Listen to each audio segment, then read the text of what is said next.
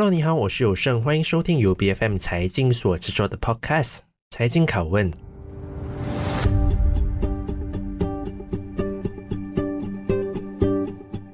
当我们谈到关于电子品牌的时候，你也许会想到的是苹果、华硕，还有宏基等等的品牌，但我们很少会想到，其实马来西亚也有自己的电子产品的品牌。那么，我国著名的电子零售商品牌 IT World 和 Glue，便是 SNS 网络科技公司旗下的公司之一。相信很多的听众在全马各地都可以看到他们的身影。除了销售第三方的品牌之外，该公司还有自己的品牌，名为 JOI Joy。那么，这家创立于一九九八年的公司呢，也即将在九月初正式在大马的创业板上市。可是，到底为什么这家公司会选择在超过二十年之后，选择在这个时期上市呢？我们今天很高兴有 SNS 董事经理吴云汉吴先生来到我们的节目当中，来和我们分享公司在上市之后的布局。吴先生你好，嗨，有生你好，很高兴来到这里 BFM。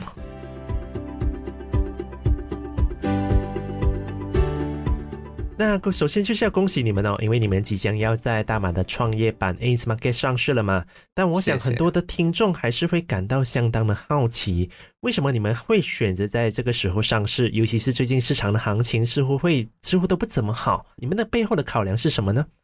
嗯，其实我觉得整个呃上市对我们来讲是一个里程碑哦，嗯、而且呢，这个是一个呃筹划已久的一个计划，它并不是在一个叫短期或者突然间一个很仓促的一个决定。其实早在疫情之前呢，可能二零一九年左右的时候，我们就有这一个呃这一方面的想法。我们公司啊，继续发展下去了。到了某一个规模的时候，啊，公司必须要有一个更大的一个平台，嗯，那以便我们可以持续的发展啊，而且可以呃更拓展更大的业务，以便更多的客户认识我们。那而且第二点呢，我觉得 IT 是属于一个啊服务性的行业。那由于它是服务性的行业，也就是说啊，我们的这个员工呢是是属于那种啊。啊、，knowledge worker 就是说他们必须要有啊、知识嘛，某一个程度上的知识。那这个也是公司的一个责任去啊、持续培训他们。那在培训的过程之中呢，员工也必须知道慢慢提升他们自己，然后他们也需要一个更大的平台来发展。那我们相信上市了过后呢，员工就可以充分的去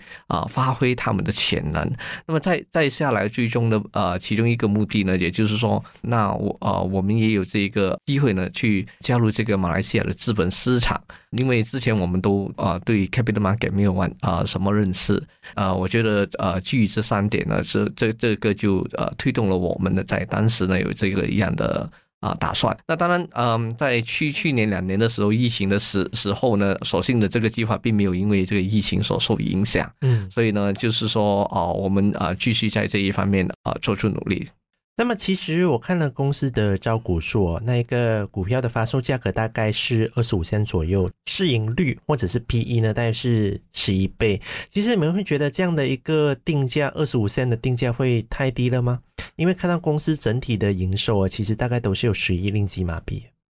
嗯嗯，对对、呃，其实呢我。啊、呃，我们觉得我们的定位这个价格是属于很合理，呃，因为呢，其实我们的这个啊、呃、principal 啊、呃、advisor 呢，就是 M&A Security 呢，他们呢，呃，有给予我们的一些意见啊，而且他在参考市场的一些其他的，啊、呃，不完全跟我们相似了，不过类似或者接近或者在海外的一些，那他们觉得，嗯、呃、嗯呃，呃，这个价格是属于啊、呃、非常非常合理啊、呃，肯定不会太高了，我我我相信是这样子。嗯确实是不算是很高了，对对，我我甚至觉得其实应该是有更高的一个的水平，所以嗯，我对于我们来讲，这整个是一个里程碑，可能也是呃，对于呃我们公司有信心的投资者，可能这个是一个啊、呃、推动力吧。嗯，那么谈到关于公司整体的营运的状况哦，公司在二零二二年的财季的营收方面是超过了十亿令吉嘛？刚刚我也有提到，但整体的利润率，也就是 PAT 的 margin，大概是百分之三点二左右。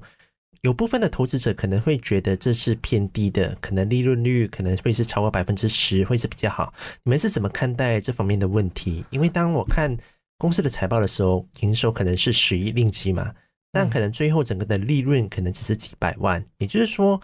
投入的整个的成本其实是相当的多。你们是怎么去看待这方面的问题的？嗯，可能在这一方面，我们就要看我们这一个行业了。那主要我们这个行业呢，跟呃其他的呃行业不完全相似。那如果你看我们公司的这个所谓的这个渠道的分别的话呢，那你会看到我们是以呃销售呃产品为为主，那服务可能是。占了我们两个八仙左右。那嗯、呃，在 IT 的这个领域，如果大家有所啊发觉的话啦，那那你会发觉几乎所有的产品都已经有了某一个价格的，所以那个价格不完全是我们去定的啊。打个比方，比如说你刚才提到苹果，那比如说一个苹果的手机，它的发发售价、零售价多少钱？这个是由苹果公司所。决定了，所以它在每一个区域，比如说马来西亚也好，新加坡也好，泰国也好，他们的价格是多少，他们已经定好了。那他们定好了以后呢，他们也会对于我们这一些所谓的分销商或者是零售商呢，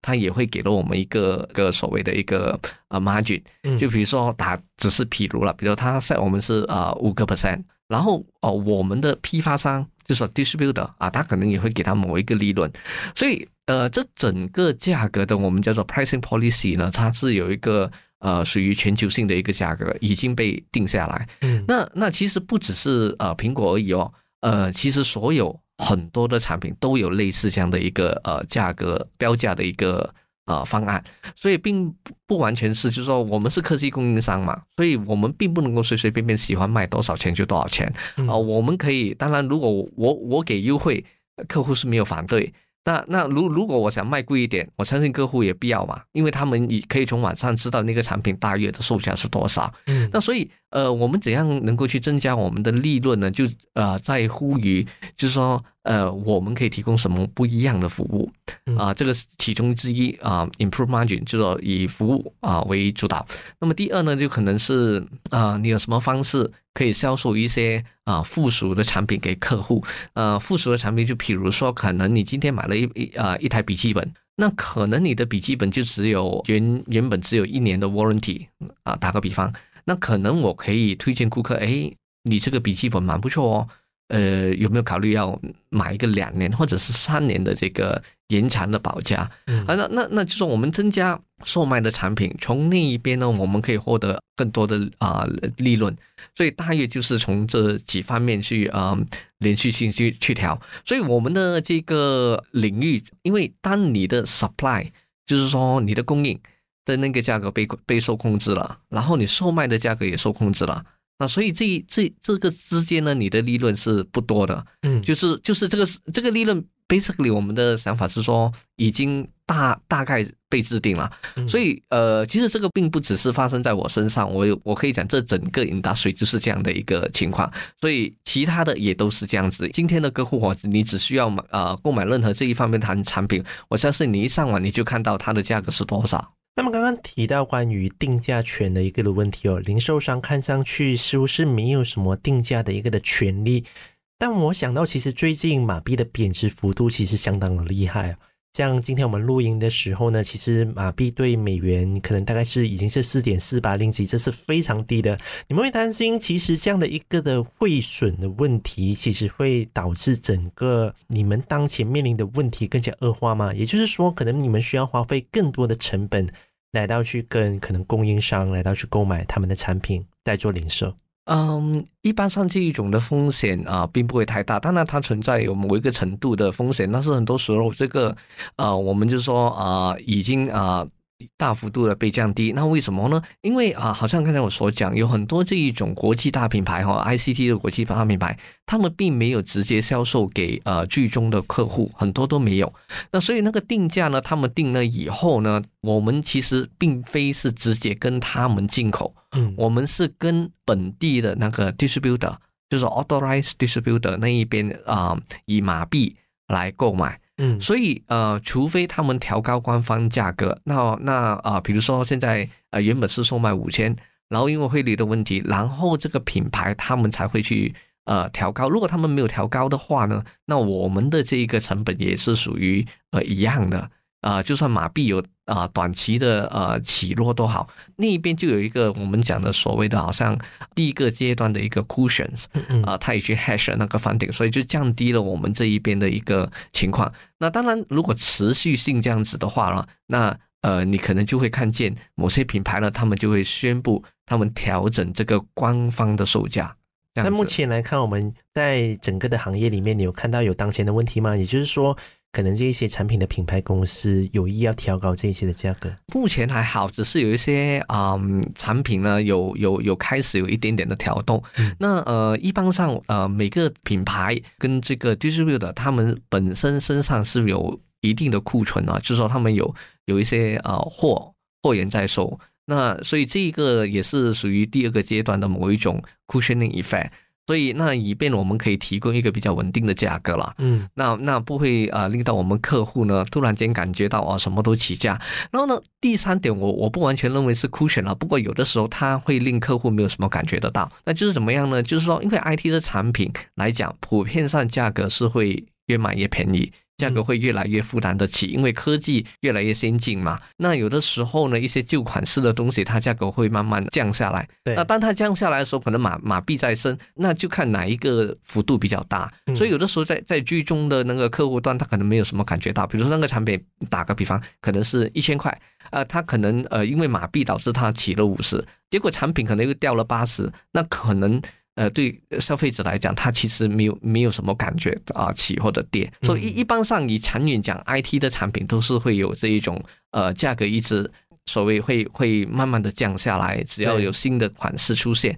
啊，这样的情况，对旧的产品会可能越来越便宜，因为有新的。只是我觉得新的产品的话，好像越卖越贵，尤其是苹果哈、啊。是是是，有有有啊、呃，不一样的考量在那边。对对，嗯，那我们再看回一个公司，一个非常特别的一点哦，就是公司在上市之后呢，是计划说要在 DaaS，也就是设备及服务的订阅的服务制嘛。为什么公司是想要去特别去做这个电子产品的订阅服务？如果是直接销售，它的利润不是更高吗？嗯啊，不一定。嗯，DAS 呢，就是说在英文它是呃 Device as a Service，所以 Service 字眼就在那一边，所以它是一种是属于服务性的这个。订阅啊啊一种合同，跟以往不同呢，就是以往的时候呢，其实这个模式呢，DaaS 在早几年的时候已经开始流行，在全球性都很流行。那就是说啊，在这之前呢，客户如果你要买科技这一方面的设设备或者是产品，那通常就是你必须要啊掏一大笔现金直接买。那过后呢，售后服务是另外再付费的，一般上都是这样。然后还有什么其他的东西都是要另外付费。那 DAS 的优点就是它提供了一个伸缩性给客客户，你可以选择你想要的呃所需需要的配套。那呃打个比方，可能他需要五十台的这个笔记本，那他他需要五十台的笔记本的背后是什么？可能是他他要把他原有的这个呃旧的电脑去提升。然后它可能要提升软件，所以在 DaaS 里面，它也可以把这一些软件呢都都放在配套里面，嗯，然后也可以把服务所需要的服务，可能是要 on-site 还是不要 on-site，或者是 extended warranty 这种种的，都都把它包含在整个配套里面。那再来把它啊、呃，我们再把它演变成一个合约嘛。那一般上的合约都是三年到五年，呃，我们比较少说会做超过五年，因为我们觉得科技产品呃，它五年的话。呃，是属于蛮好的一个阶段，因为超过五年，可能你的产品有点旧，呃，不是说那个产品有没有问题了，因为五年了过后，可能你的产品有点旧，所以有的时候我们就是鼓励啊，客户可能三年到五年之间啊，那那他就可以就是说签签署这一项呃合约，然后他就可以开始用那个产品。嗯，三五年之后呢，他就可以选择说，哎，我还要不要再续约或者再重新签过一个新的配套？那当他签签新的配套，他又拿到最新的这个。呃，硬体，比啊，打个比方，那这样子呢，客户就可以经常就是说啊，对他来讲，他可以 stay on the 最新的那种科技，而必须不需要像过往这样子一直在烦恼啊，怎样去解决他的科技产品的问题。那目前推出这样的一个服务之后，其实整个市场方面的反响会怎么样？会有很多人支持这样的一个订阅的服务吗？啊，对呀，在马来西亚其实是啊蛮受欢迎，在过去的。呃，这个四年里面呢，其实我们的这个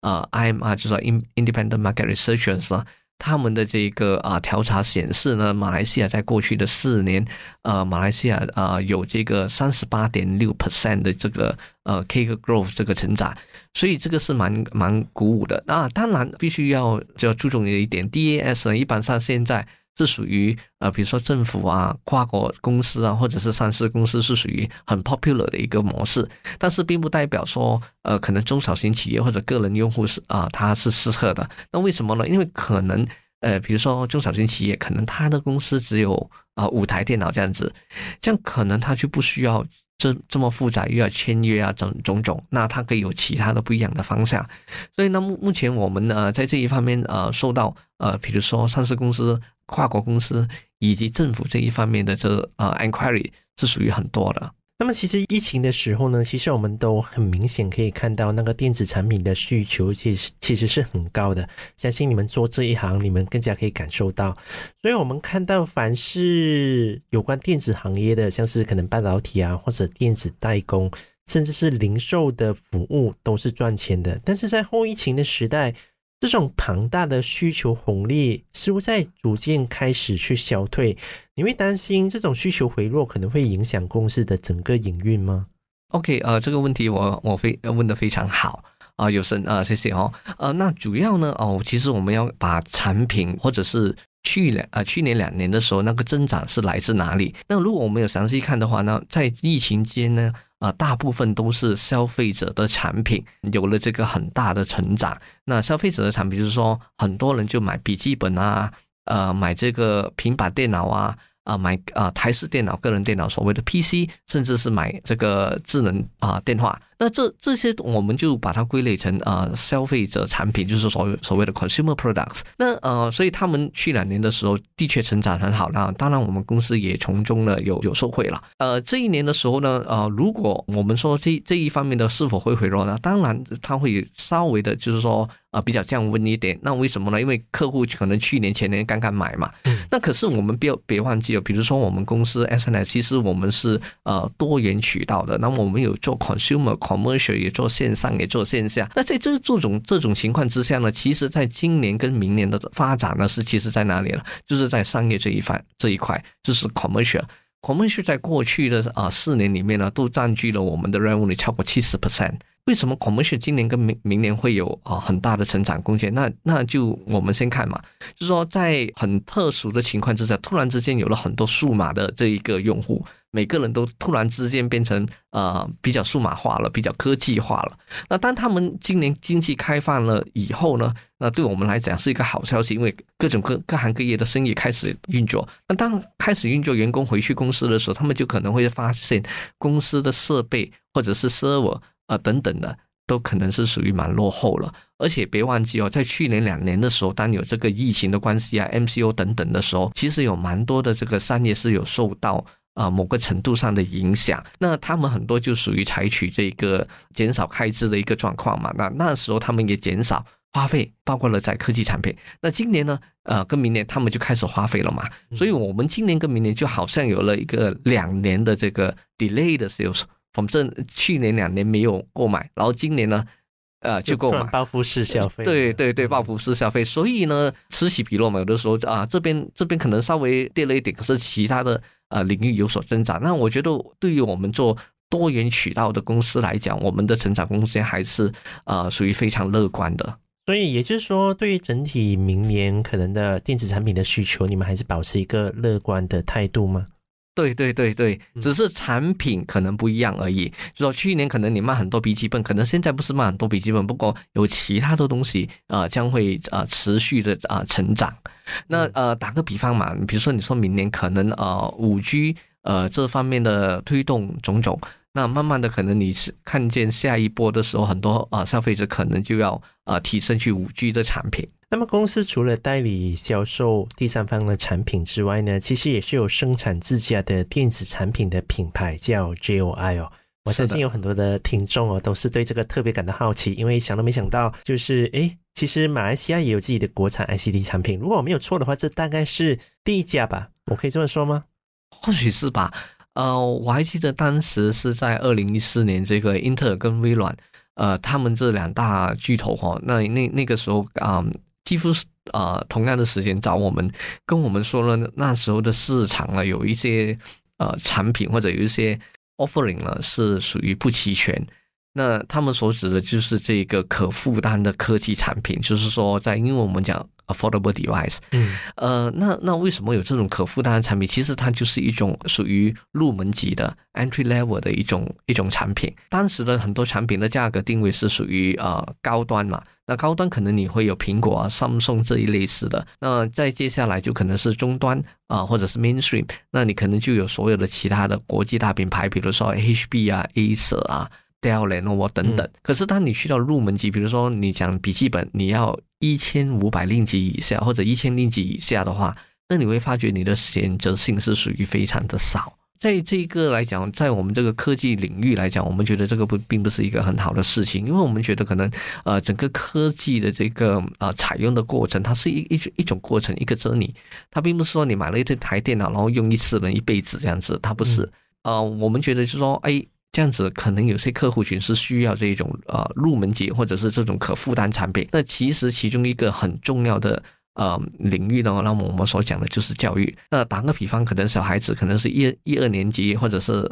呃一年级到三年级左右嘛，有很多家长就说他们未必能够负担得起，尤其是一些家庭他们有拥有呃几个孩子这样子，所以对他们来讲，可能要要购买几套的这个电脑是属于很很很沉重的一种压力，但是他又没有得选。那那那很多父母就被被迫就是说啊，迟一点才买，那迟一点买才买就可能到中学吧。那我们就会发觉我们国家的未来的这一些呃希望呢，他们的整个东西都在延啊、呃、延迟，嗯呃这个是很担忧的一个状况，因为我们要看单呃整个竞争力来讲，我们不是只是看马来西亚如何，我们要看我们周围的国家吧。你看印尼啊，或者越南啊，或者泰国。可是他们啊、呃，为他们的呃下一代所提供的在科技方面的呃知识啊，或者是这个这一方面的接触，如果他们比我们国家来的更早或者更成熟的话，那以后我们下一代对于这个 competitiveness 这个竞争呢，是啊、呃、国际竞争力啊、呃、恐怕是会比较吃力了。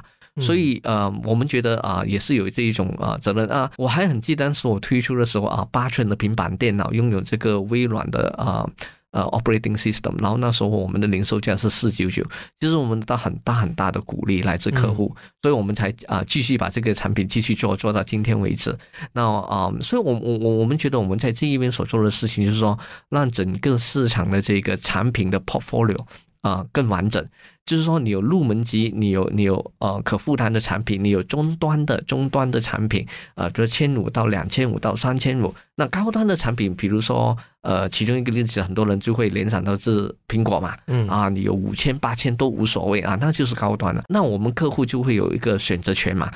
这这这个我们就觉得是我们的责任。那你们有没有想过说，你们想要去进军比较高端的一点呢？来到去跟这些所谓的大品牌来到去竞争？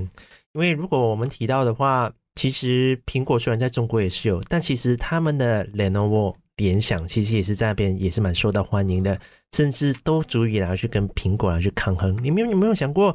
是怎么样？又或者说自己去生产像更高端的一些电子产品呢？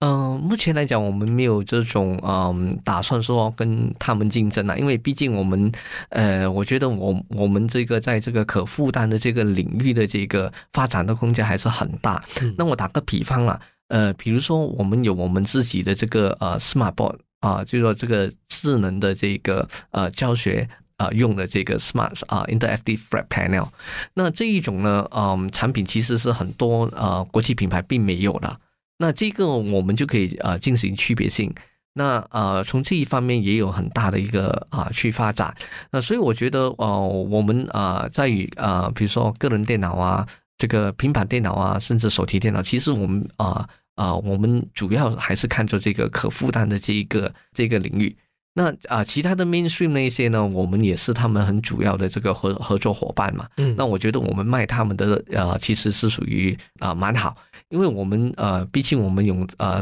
大约三万个 SKU 嘛。那我相信呃，我的客户一定有的选，所以我就不需要刻意去跟他们来进行一个呃呃竞争，因为呃，我觉得那那种竞争也未必是一个很好的一个策略，因为。呃，可能是一个很红海的一个一一一个竞争，对，所以我反而觉得哦，如果我们在 affordable 那边，我们可以协助到的我们客户，因为他们有一些不一样的呃需求的话，那那这个就是对我们是一个很大的一个鼓励。那么虽然是可负担的一个的品牌哦，但品质方面呢，你可不可以跟我们讲一下，你们怎么可以在这个品质方面？还是可以保持它有适当的一个的水平，毕竟可能一个的平板的电脑可能是四十九，也有一些的消费者可能会担心这样的一个的品牌，它的品质可能不会很好的。你们在用料方面，在整个的组装方面，可不可以跟我们分享一下你们的在保持品质方面的理念到底是什么？啊，对，这一点真的是很重要啊！有时你你说的很很对，嗯，其实有的时候客户可能会有所混淆。那呃，我打个比方说，我刚我刚才提的这个是八寸嘛，啊，Microsoft Windows，然后有了这个呃英特尔的处理器，呃，在当时二零一四年是属于售价四九九，是属于蛮低，呃，但是可负担不代表非常烂价，很便宜。那呃，如果有的时候有一些客户，你去淘宝随便。啊、搜查的话，可能你会发觉也有二九九啊、三九九啊、一九九都有，这一个就是一个问题。所以，当我们呃选择策略伙伴的时候，比如在这个呃情况，我们是有跟微软、跟呃英特尔合作。那么在后期的，其实近几年呢，我们也有跟呃 Google 呢，而且跟呃 Qualcomm 也有合作。那呃，所以这一方面就奠定了我们对产品的这一个。呃，质量的要求啊，所以我们不是随便任何都把它放下来，然后打一个很低很低的价格。嗯，因为有的时候所谓一分钱一分货嘛，那我我们并不是要把产品定的呃，哦，我是全场最最低价。